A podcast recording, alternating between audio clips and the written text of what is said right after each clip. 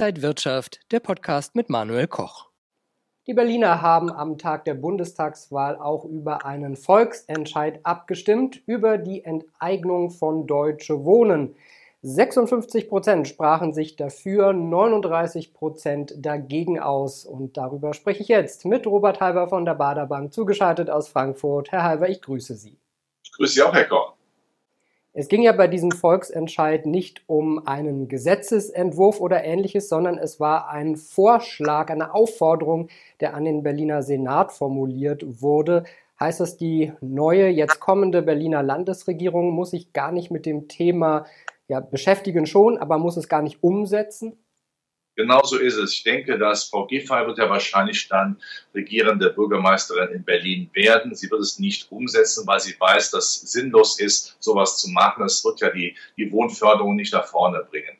Und äh, sie kann auch, auch in der Koalitionsauswahl etwas variabler sein. Sie muss ja nicht weiter auf Rot-Grün Rot setzen. Das wollen zwar die Dunkelroten sehr gerne. Sie kriechen ja quasi dann zum Rathaus und bitten, bitte weiter, lass uns weiter regieren. Aber sie könnte genauso eine Ampelkoalition natürlich eingehen und damit wäre das Thema schon mal per se vom Tisch. Das ist das Erste. Das Zweite ist aber auch, ein Bundesverfassungsgericht könnte das natürlich wieder als rechtsunwirksam darstellen und von daher ist es auch vom Tisch. Und drittens, wichtig wäre natürlich, dass eine neue Bundesregierung so eine Enteignung grundsätzlich zulässt mit einem Bundesgesetz. Und damit ist nicht zu rechnen. Rot-Grün-Rot hat keine Mehrheit. Eine Ampelkoalition oder meinetwegen auch, was weniger wahrscheinlich ist, eine Jamaika-Koalition wird das niemals durchbekommen. Also von daher die Sache ist vom Tisch und man sieht ja auch durchaus an den Kursverläufen von Vonovia, dass diese große Angst nicht mehr vorhanden ist. Zum Glück, auch hier muss man sagen, Sozialismus im Wohnungsbau bringt überhaupt nichts. Das haben wir in der DDR gesehen. Im Gegenteil, man muss die marktwirtschaftlichen Kräfte zulassen, damit mehr gebaut werden kann. Dann kann man dieses Problem auch dieser steigenden Mieten in den Griff bekommen. Die Initiative zum Enteignen würde ja gerne 200.000 der 1,5 Millionen Berliner Mietwohnungen in eine Anstalt des öffentlichen Rechts überführen, um so auch Spekulanten einen Riegel fortzusetzen, wie Sie sagen. Aber ist das nicht wahnsinnig teuer? Die Berechnungen gehen ja von 10 Milliarden bis sogar 39 Milliarden, die man auch als Entschädigung zahlen müsste ja, diese Enteignung sorgt eben auch dafür, dass äh, Berlin, das ja ohnehin bis zur ja, Oberkante, Unterlippe verschuldet ist, noch mehr Verschuldung aufbaut. Ja, äh, wenn ein früheres Motto, Wahlkampfmotto, arm aber sexy, dann äh, damals schon ja an die Welle ausgestrahlt worden ist, dann ist diesmal noch gewaltiger. Das ist ja kaum noch zu bezahlen. Wo soll das Geld denn bitte herkommen? Also von daher äh, ist das auch ein weiteres Argument zu sagen, nein, es wird nicht durchkommen. Es gibt andere Möglichkeiten, äh, für mehr Wohnraum zu sorgen. Die müssen alles ergriffen werden. Und da muss man auch manche Kulte schlucken in Berlin. Und in Berlin wird pro Kopf weniger gebaut als in Hamburg, München oder Frankfurt. Sollte das Geld, was man vielleicht für Enteignungen äh, auf den Tisch legen würde, nicht dann lieber in neue Projekte investiert werden? Und gleichzeitig müsste man wahrscheinlich auch noch gucken, dass die Genehmigungsverfahren dann schneller durchlaufen. Ja, man muss bauen, bauen, bauen. Tempelhofer Feld haben wir immer noch viel Platz für neue Wohnungen. Man muss die Genehmigungsverfahren schneller durchziehen. Äh, das ist natürlich bei einer äh, schwach digitalisierten Stadt wie Berlin ich mag Berlin sehr, aber das muss man eben auch als Kritik formulieren, ähm, sicherlich ein Handicap. Dann ist auch grundsätzlich die Frage, was ist mit Grunderwerbsteuer? Kann man die nicht mal radikal senken?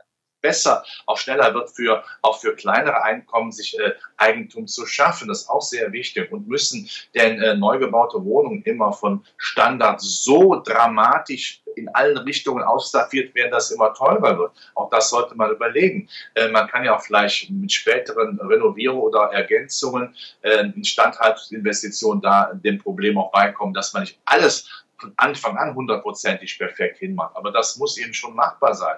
Und wichtig ist auch, auch vom Gefühl der Menschen. Wer Eigentum hat, ja, wer in, eigenen, in einen vier Wänden wohnt, hat natürlich auch eine ganz andere Lebenseinstellung. Der weiß, ich muss was tun, damit ich mir die Wohnung auch weiter leisten kann, damit ich Zins- und Tilgungsleistungen zu zahlen habe. Das heißt, man tut doch etwas für die Motivation der Menschen. Das sollte die Politik nicht vergessen. Das ist Marktwirtschaft. Und Sozialismus brauchen wir nicht. Die Farbe Rot ist nur gut für Liebe.